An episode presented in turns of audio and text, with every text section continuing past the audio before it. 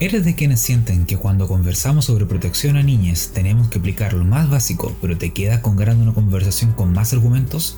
Mi nombre es Pavel Rubio Ormazábal y soy el host de ¿Y le preguntaste a los niños? Un podcast donde conversamos sobre niñas y niñeces desde un punto de vista social, porque creemos que es hora de que esta conversación tenga el peso que se merece. En el día de hoy conversaremos con Friday for Future Chile sobre la experiencia de ser activista ambiental siendo niña.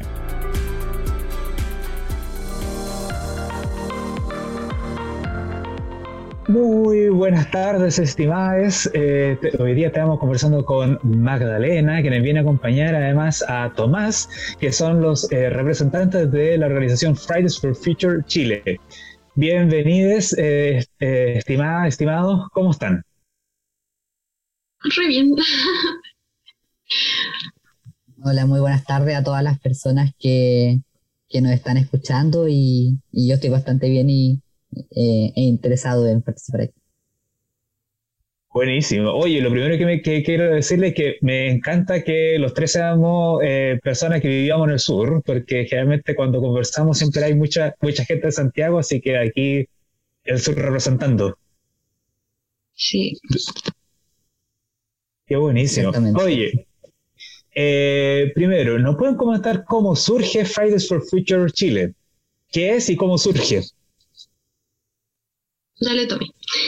Ya, Fridays for Future es una organización que está bastante presente en distintas ciudades de nuestro país, eh, también a nivel eh, latinoamericano y a nivel internacional, ya que Fridays for Future fue una organización creada a eso de 2018 por eh, la activista que casi todos conocemos, Greta Thunberg, que ella se dio cuenta que nuestro, nuestro planeta no estaba bien y nadie, casi nadie en el mundo se estaba dando cuenta de las verdaderas consecuencias que esto nos podía traer.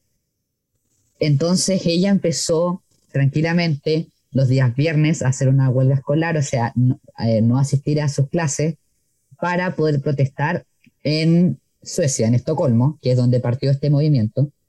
Mm. Y poco a poco se le fue sumando eh, más gente eh, en Estocolmo y luego se empezó a expandir por el mundo. Y en una de esas llegó a nuestro país, donde aquí se empezó eh, bastante fuerte porque una de las primeras actividades que realizó Fridays for Future Chile fue una marcha en marzo de 2019, donde se convocó a bastante gente y mucha gente empezó a conocer eh, de más adentro lo que era el movimiento. Y la verdad es que yo estuve en la marcha de marzo 2019 aquí en Concepción.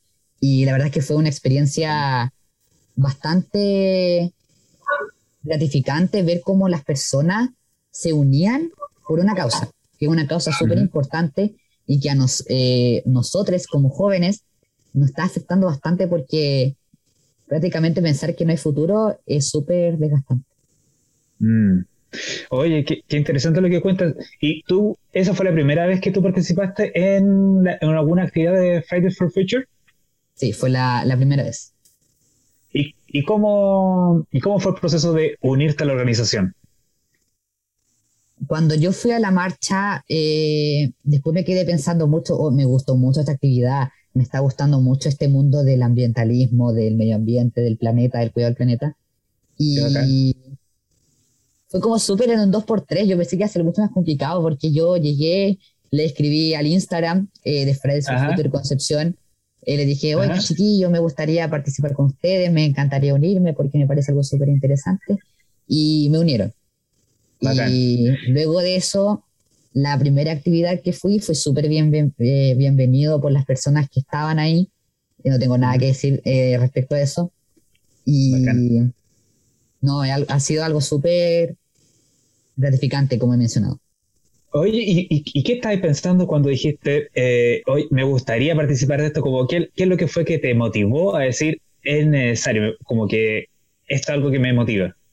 Justo empezó a salir en mi, en mi Instagram, me empezaron a salir muchos videos de, por ejemplo, cómo se derretían los glaciares de Alaska, cómo se, mm. los osos polares, por ejemplo, que no tenían cómo ya casi ni vivir eh, también las olas de calor que estaban ocurriendo, que eran eh, algo anormal en el mundo, que nunca antes se había escuchado de que la nada se disparó.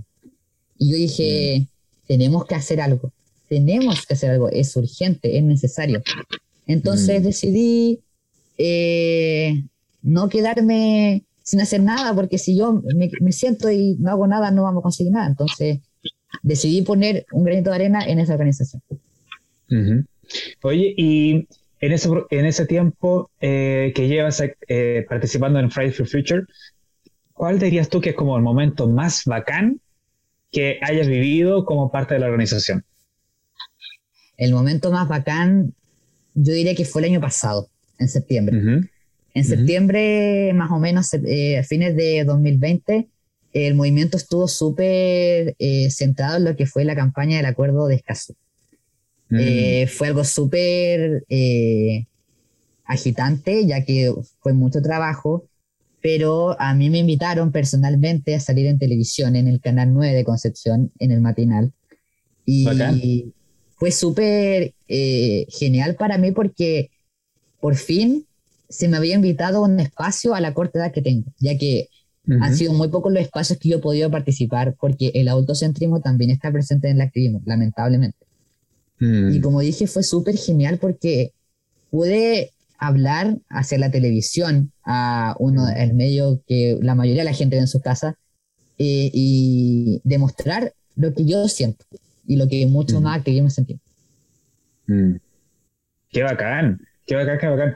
Oye, y, y ahora que, que, tienes como ese, esa experiencia en, como organización, pudiendo hablar con otras personas, ¿cómo te sientes? Como tú, como, como persona y como activista? Eh, la verdad es que cuando logro conversar con personas y demostrarles que, y lo, logro hacerles dar conciencia, demostrar que no estamos bien, eh, me siento bien conmigo mismo porque eh, las horas investigando, sacando información, organizando cosas, se nota que dan fruto. Y, aunque igual a veces queda ese pensamiento de lo hice bien, hice que esta persona mm. escuchara realmente lo que yo le dije. Entonces mm. es como varios sentimientos encontrados. Mm. Qué, qué, potente, oye. Yo te aseguro desde ya que lo están haciendo genial. Yo soy eh, un admirador de, de Fridays for Future y he visto la, la llamada y la, y las propuestas que hacen para conversar, así que eh, de verdad yo creo que están haciendo una tremenda pega y, y del, del Duro. Están, están, haciendo un excelente, excelente trabajo. Oye, eh, me quería. Eh, eh, hay una, palabra que dijiste tú que es una cosa que a mí me interesa muchísimo, que es esto del adultocentrismo. Aparece muchas veces, de repente se conversa, en un momento estuvo de moda. El, ¿Tú nos podrías contar alguna vez, alguna situación en que hayas vivido así como el adultocentrismo y que y te haya dicho así como, ah, como, ¿por qué? Recuerdo una vez, el año pasado, salió una instancia donde se invitaba a activistas de todo el mundo a un encuentro de jóvenes en Alemania. Y yo estaba interesado en participar hasta que entré al, al documento con el reglamento, decía solo mayores de 18 años. Y como dije anteriormente, el autocentrismo está bien presente en el activismo y considero que no está correcto, ya que el activismo está, es un espacio principalmente hecho para niños y jóvenes. Obviamente no estoy diciendo que no pueda entrar alguna persona mayor, pero esa es la idea para nosotros, las personas que no vamos a tener futuro si es que no se mejoran estas cosas. Mm. Oye, ¿la Magda quiere decir algo, parece? Sí, es que ayer justo nos pasó algo muy, muy, muy penca. Fue muy mm. triste porque mm, nosotros hace poco estuvimos, estamos organizando la huelga global por el clima que se viene el 24 de septiembre, te Y, mm, y lo estamos organizando desde ya y el martes hicimos una reunión abierta con muchas organizaciones, todo súper bien, hubo muchas opiniones y listo. Entonces, después de eso, convocamos a las personas que asistieron si se querían unir al grupo, que me hablaran a mí por interno para gestionar ahí. Yo le hago algunas preguntas para ver si de verdad están interesados o si a lo mejor tienen alguna concepción distinta. Entre ellas había una personita mayor de 30 años. Y como es mayor de 30 años, yo le hice el alcance de que este es un espacio apropiado por niñas y jóvenes. Entonces, mm. lamentablemente, si esta persona se quiere unir, tiene que ser sí o sí bajo la cláusula de que su opinión va a ser, no va a ser igual de importante que la de los niños y jóvenes porque este es un espacio apropiado por nosotros. Entonces, ahí me trató de violenta. ¿En serio? Y de, edadista. es como cuando, es, cuando, es como el, racismo inverso que llaman. Sí, eso, exacto. Yo como, yo al final solamente no, no, lo, no pesqué a esta persona, ningún problema. Y, mm, pero me quedé pensando, después, ¿quién realmente es, la persona edadista? Porque esta persona de mayor a 30 años quiere venir a este espacio y esperar que su opinión valga igual que la de nosotros, siendo que la suya vale en todos los espacios, porque es un hombre cisgénero mayor de 30 años en el activismo ambiental, siendo que, que, que, nosotros no tenemos todos los espacios, Tomás no tiene todos los espacios.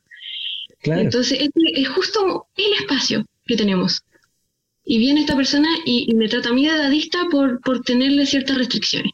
Entonces, eso. Qué eh, a mí se me ocurre una sola palabra. Barça. ¿Cómo, cómo, cómo dices y y, adultocentrista, sí. Sí, sí. Bueno, eh, usted lo, dice mejor que yo. a, mí solamente se me ocurría como esta, esa expresión.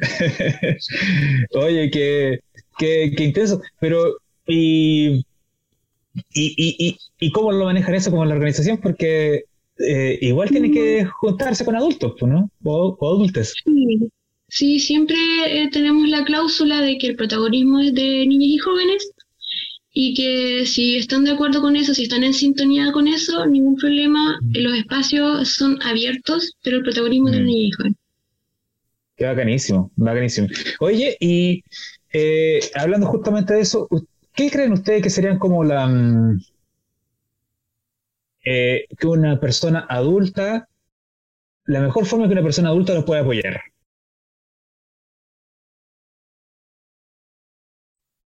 Yo en lo personal pienso que algo bastante sencillo como nos pueden ayudar a, a nosotros, eh, les menores de edad, y es incluyéndonos más que nada. Y no pensando, eh, ay, porque son eh, cabros chicos, como dicen, eh, no van a saber nada, o sea, su opinión no cuenta, eh, déjenlos crecer, cosas así. Mm. Y eso, o sea, yo en lo personal he convivido con adultos en el activismo y afortunadamente no me han tocado tantas situaciones donde se presenta como el caso que nos contó Magdalena. Mm. pero sí, la verdad, me da bastante pena y rabia saber que, que, lo, que hoy en día el adultocentrismo siga tan presente y más aún en el activismo, que es mm. algo para jóvenes y, niños, y también para ellos, pero eh, principalmente para niños y jóvenes. Mm. ¿Y, ¿Y, cuál es tu, si, pensando que a lo mejor hay, hay, adultos que van a estar escuchando lo que usted está conversando, ¿cuáles serían como los principales tips que ustedes le darían para decir, oye, eh? Yo creo que lo primero sería eliminar todos esos pensamientos autocentristas que tienen, porque eh, muchas veces eh, nosotros tenemos bastante claras nuestras ideas y no por tener menos edad eh, vamos a saber menos. O sea, a veces varios adultos quedan sorprendidos eh, al escuchar cómo hablan de niños, o sea, cómo, cómo si es un niño, cómo se va a saber tanto. Entonces eso mm. también es un, adulto, un pensamiento adultocentrista. ¿Y qué, qué te dicen cuando, eh, cuando, por ejemplo, te toca a, ti comentar y, te dicen ese comentario? ¿qué, ¿Qué, es lo que viene después? Eh, recuerdo que una vez, en octubre del 2019, eh, yo estaba en actividad de Fridays for Future. Eh, estábamos en una actividad sobre el agua, sobre la sequía y el agua. Y a mí me tocó eh, dar un discurso en la calle. y se me, se, me, quedaban mirando mucha gente adulta, 30, 40 años, calculo yo. y me decían, wow, ¿cómo sabes tanto? O sea, ¿cómo en ese cuerpo tan pequeño va a entrar tanta información? ¿Cómo puedes, cómo te da la valentía de, de hablar en público de un tema que es tan, eh, por así decirlo, silenciado en muchos casos. Y mm. yo le decía que no, porque no porque uno sea niño eh, va a pensar menos. Y a mí me mm. queda como una sensación agridulce. Agrio por ese pensamiento que tienen y dulce al, al que quieren, eh, que quieren con la mente, que, o sea, que quieren con el recuerdo de que vieron a una persona menor de edad hablando ese tema. Mm. ¿Claro, Magda? Sí, también eh, yo soy adulta ya, pero soy adulta joven. Entonces, eh, para mí lo más importante, porque al ser eh, jóvenes y niñas que no estamos incluidos en la mayoría de los espacios donde nuestra opinión realmente cuente. Entonces, lo que pueden apoyarnos las personas adultas em, es también la educación, aparte de incluirnos en, sus espacios, que también se den el tiempo de educarnos, porque ellos tienen eh, el, capital cultural al alcance de su mano, a diferencia de nosotros, que, que, muchas veces para cursos y muchas cosas se requiere una edad, un título, y no tenemos eso todavía. Mm. Entonces, mm. eh, por ejemplo, algo que me gusta hacer es, eh, no sé, pues si, si en la vocería eh, me gusta que esté Tomás, por ejemplo, que Tomás sea la persona, mm. la cara visible y todo, para que la persona, la gente mire y diga, oh, los niños están aquí, están presentes. En cambio, yo puedo ayudar a gestionar detrás, apoyando, motivando, guiando, pero que las personas protagónicas sean los jóvenes. Mm. Qué buenísimo, qué buenísimo. y a veces cuesta mucho que, la, que eh, nosotros como los adultos dar ese paso para que eh, niñas puedan asumir como este rol protagónico, ¿no? Eh, a veces como que no, no hay muchas barreras para eso. Oye, cambiando un poco de tema, ustedes se llaman Los Viernes por el Futuro, ¿no? Y mm, me llama la atención que uno que, como que pareciera que este futuro, que cuando se originó el 2018, me comentaban ustedes, el futuro era como esta, este cambio climático que, que ya era como que aún se podía evitar y que se venía, pero no estaba tan claro de cuándo iba a venir, como que estábamos ahí en el límite, pero me parece que el futuro es como que ya está ocurriendo, ¿no? Como que estamos en 2021 y está quedando la embarrada en todos lados. Como que hay aquí estamos en una desertificación en Chile es gigante. Eh, eh, se acaba de publicar un informe eh, en donde ya se dice que este es el año en que se podría haber actuado y, no se están tomando medidas. Vimos que en Europa quedó, hay inundaciones por todos lados. entonces, mi pregunta es, ¿Queda futuro por el que trabajar? ¿Cuál es la esperanza como para eh, de, pensar en un, en un futuro o, ya estamos como trabajando como solamente por el por las posibilidades que tenemos hoy en día? ¿Qué, cómo, lo, ¿Cómo lo ven ustedes? Bueno, como, como mencionaste, eh, la verdad es que falta con ver, o sea, solo basta con ver, abrir el celular eh, buscar cambio climático en Google y uno va a ver eh, que las inundaciones, que los incendios, la sequía, la deforestación. Y eso en lo personal para mí es súper triste. Y como que me desgasto porque yo, como yo tengo 14 años, eh, yo más de lo que puedo hacer en el activismo no puedo hacer más. Yo no puedo mm. ir a un, no sé, al edificio de la ONU y decirle hagan algo. Hmm. Y la verdad es que no nos queda mucho tiempo si seguimos así, porque hmm. el futuro es cada vez más incierto hmm. eh, con este tema de, de la crisis climática. Entonces yo cuando veo esto me pregunto a mí mismo, ¿para qué nos promueven tener un título, sacar una carrera, si Mm. no vamos a poder tenerlo? Eh, Mm, eh, disfrutar, no sé, el, una carrera que a nosotros nos guste. mm. Entonces, si seguimos así, no nos queda mucho tiempo, lamentablemente. Claro, Magda. Sí, a mí me gusta mucho una frase que va directamente relacionada con lo que dice Tomás y que es de qué lado de la historia queremos estar. Mm, Porque, claro, nos queda poco tiempo y quizás no podremos disfrutar de las cosas que vamos a disfrutar, pero me voy a quedar sentada sin hacer nada por eso. No, mm, mm, ahí está Tomás haciendo algo, aquí estoy yo haciendo algo. mm. Que- Es cierto eso. Porque también hay como, se genera mucha ansiedad por este futuro como, como que está, ¿no? Y, mm, y también pienso como que genera- generalmente a los, a los niños, niñas y niñas se les dice que son un futuro, ¿no? Pero, ¿qué pasa cuando ese futuro es tan incierto? ¿Qué, qué, qué se puede hacer, ¿no? Como, cómo, cómo los niños van a ser el futuro si es que el futuro como que ya parece muy difuso? Sí, y para, como lo he mencionado, eh, para mí, incluyendo a otras personas, eh, es bastante triste, es desgastante, da pena, da rabia, eh, da dolor ver cómo el futuro cada vez se, se cae a pedazos. Entonces, ¿para qué nos dicen, ay, ustedes son el futuro, ustedes son el futuro? Si las mismas personas que nos están diciendo que somos el futuro no nos están dejando el futuro. Mm, Entonces, es como una pregunta que uno se hace constantemente. mm. ¿Y cómo le respondería como a, a esas personas que, le, que te dicen, oye, eh, ustedes son el futuro, que son personas más viejas generalmente, ¿no? ¿Cómo, cómo- qué se le puede responder cuando alguien dice eso?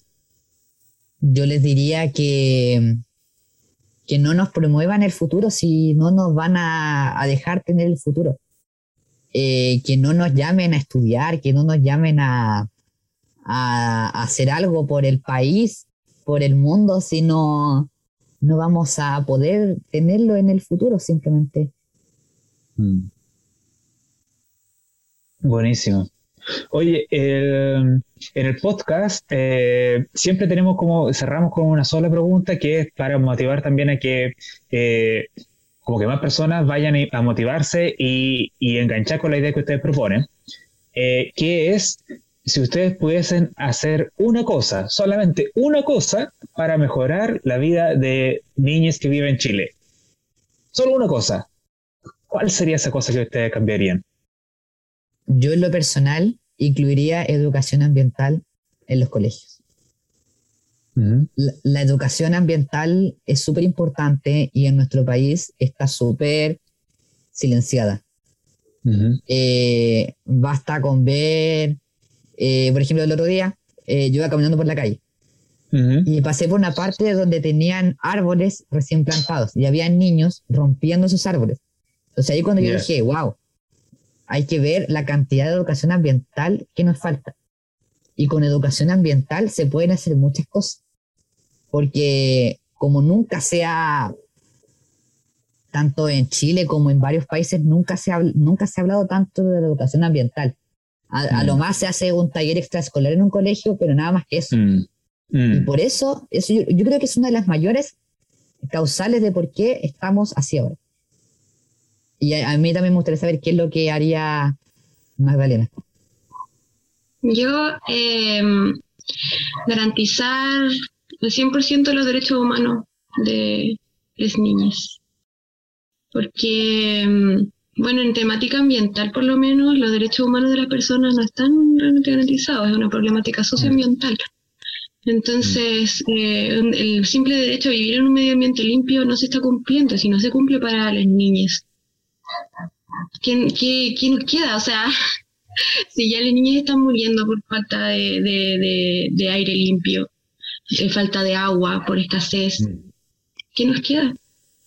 Oye, qué, eh, qué importante, porque me queda dando vuelta esa situación y creo que el- es justamente como el trabajo que ustedes realizan, el trabajo que ustedes están eh, generando, y a pesar de todo, como las restricciones que se le, eh, se le genera, a pesar de todo el autocentrismo, lo hace súper, súper relevante y creo que todos deberían darse como un tiempo para apañarles y, y, apoyarlo en una tarea que ni siquiera es como para ustedes mismos, ¿no? Es como para todos y, todos aquí que, que compartimos este mundo. Hoy agradecerles para ir cerrando el, el, podcast, agradecerles tremendamente su espacio, su tiempo, sus propuestas y si alguien quiere estar en contacto con ustedes, ¿cómo lo puede hacer? ¿Yo? eh, nos pueden hablar por el Instagram de eh, Fridays for Future Chile o si eres de alguna región en específico, lo puedes ver por Fridays for Future Concepción, Fridays for Future eh, Calama y así. Y quedan todas invitadas a la marcha y a las actividades que vamos a estar realizando para el 24 de septiembre 2021. Excelente, 24 de septiembre de 2021. También todos invitados a participar, obviamente, del movimiento. Eh, eh, todos eh, recibidos con los brazos abiertos, independientemente de la edad,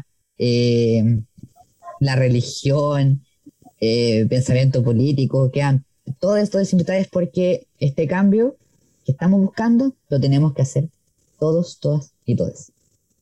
Excelente, buenísimo. Oye, y la última pregunta que se me ocurre para como extra.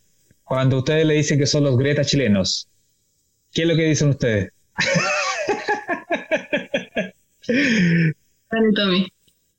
Me lo han dicho muchas veces cuando yo les digo que me gusta ver el planeta. Me dicen, ay, mira, un Greto Thunberg chileno. El eh, eh, yo, yo, les digo que sí, o sea, Greta Thunberg, yo es una persona que yo admiro mucho. Eh, y obviamente eh, mucha gente dice que hasta yo le copio a ella, pero no, no es que yo lo haga, o sea, mucha gente también me ha dicho que yo hago activismo por moda, pero no es moda. Que, por la, que, que la Greta Thunberg dijo esto, yo también lo quiero hacer, no, o sea, tenemos los mismos o parecidos ideales. Y sí, la verdad es que me da bastante risa cuando me dicen que yo soy un Greta Thunberg chileno. Y yo digo que sí, nomás, que sí. A mí, personalmente no me gusta mucho la, referencia porque Greta, em, eh, o sea, me, encanta lo que hace, es un referente, pero ella vive en otro mundo, ella no vive en Latinoamérica, es completamente su, experiencia. Entonces, mm. eh, pero afortunadamente ella eh, siempre está a favor de la, o sea, apoya al 100% a las personas de, las áreas más afectadas que vendrían a ser de Oriente y Latinoamérica. Entonces, eh, para mí, ella es la aliada. ella es como aliada, porque ella no tiene la misma experiencia ambiental que, tenemos acá en Chile. Que son realidades bien distintas. Buenísimo. Oye, muchas gracias de nuevo por su tiempo y, por sus ideas y su experiencia y su historia. De verdad, muy agradecido de contar con ustedes. Y nos vemos eh, luego. Esta fue la conversación con Tomás Barrera y Magdalena Aravena, en representación de Friday for Future Chile. Si quieres saber de cada episodio, no olvides suscribirte al podcast. También nos puedes encontrar en Instagram y Twitter como Nines Podcast. Esto es N-I-N-X-S Podcast. Podemos seguir la conversación en esas plataformas.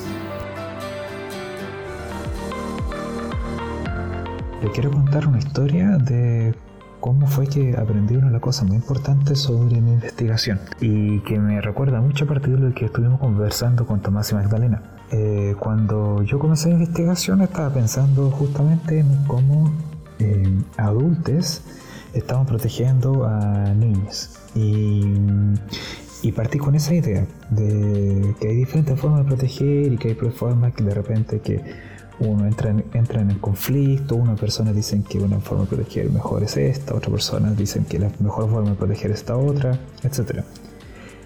Pero una cosa que me llamó la atención es que conversando con niños, que sí, pues ellos reconocían que habían personas que les cuidaban, que les protegían, pero en el día a día ellos también estaban protegiendo a muchas personas.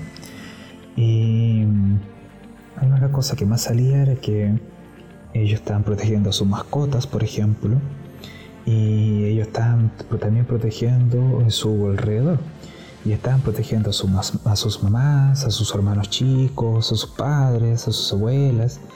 Y, eso es algo que yo no tenía pensado, es algo que, que en realidad como que apareció medio fortuito. Y, y es súper eh, transgresor con esta lógica de que eh, todos los niños tienen que ser protegidos porque pensamos que eso es una cosa unidireccional. O sea, somos los, adultos que tienen que proteger a los niños. Y cuando nos damos cuenta de que las relaciones entre niños y adultos son un poquito más complicadas, eh, nos vemos que en realidad la protección no es solamente algo que unos hacen sobre otros, sino que es algo que todos estamos haciendo. Es, es un intercambio constante de relaciones de protección.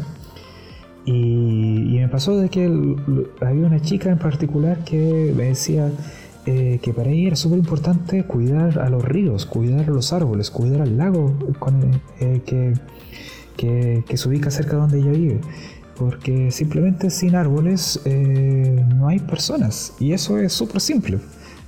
Y, y también abre la, la posibilidad de que, claro, porque los chicos y chicas y chiques están haciendo muchas labores de protección, pues muchas. Pero los adultos eh, muchas veces nos cuesta verla. Pues. Estamos como siempre pensando eh, de una forma y nos cuesta visibilizar que estos chicos están participando, queramos o no, lo reconozcamos o no, están haciendo todo ese tipo de cosas. Y no solamente ayudar a otras personas, ellos están creando cosas y como los chicos de Friday for Future eh, están trabajando no solamente por cuidar al medio ambiente, sino que están trabajando por cuidarnos a todos nosotros. Y creo que eso es súper, súper eh, entenderlo, no solamente porque es un hobby, no solamente porque es una cosa que ellos realizan así como oh, que bacán es la moda, como decía Tomás, hay que entender que esto es una contribución que ellos están haciendo a todos, a todos. Y, sin lugar a dudas que la sociedad, como, como todos, eh, nos vemos muy agradecidos. Y, y, sobre todo hoy en el año 2021 en que el cambio climático ya es evidente, estamos viendo por todos lados que se está cambiando la forma como nos relacionamos, se está cambiando la forma en que habitamos nuestros lugares, y se hace muy necesario replantearnos eh, estas relaciones, estos chicos están haciendo un acto revolucionario. Quiere decir, eh, nosotros tenemos esta responsabilidad, nosotros nos estamos ubicando en el lado que, que creemos correcto de la historia y tenemos que hacer cosas. Y, y, eso no es simple porque muchas veces nos quedamos conversando sobre qué es lo que tenemos que hacer por ellos, que es lo que tenemos que hacer sobre sus vidas, pero muchas veces nos olvidamos de preguntarnos qué es lo que ellos están haciendo, qué es lo que niñas hoy en día están protegiendo y cómo eso está contribuyendo a nuestras vidas. Si te gustó este episodio, no olvides suscribirte al podcast. También nos puedes encontrar en Instagram y Twitter como Nines Podcast. Esto es N-I-N-X-S Podcast. Mi nombre es Pablo Rubio Mazábal y soy host de Y le preguntaste a las niñas, un podcast donde conversamos sobre niñas y niñeces desde un punto de vista social. Porque creemos que es hora de que estas conversaciones tengan el peso que se merecen.